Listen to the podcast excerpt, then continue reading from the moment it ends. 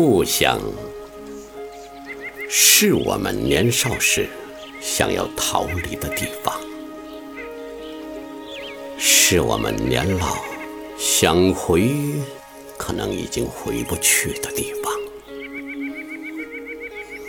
故乡是清明的那炷香，是中秋的那轮月，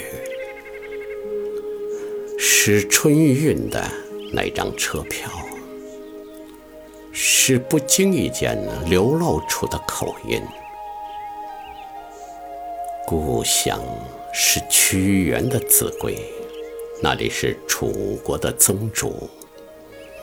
洞庭波兮木叶下，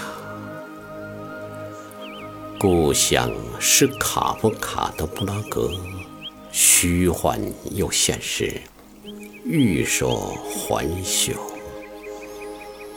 故乡是木心的乌镇，五十年未闻乡音，听起来麻痒痒的亲切感。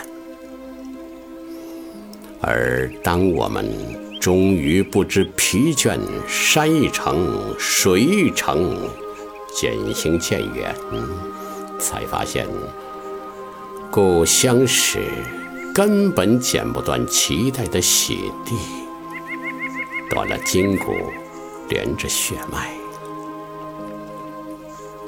故乡是起点，是终点。是，即便永远回不去，也依然是故乡的那个地方。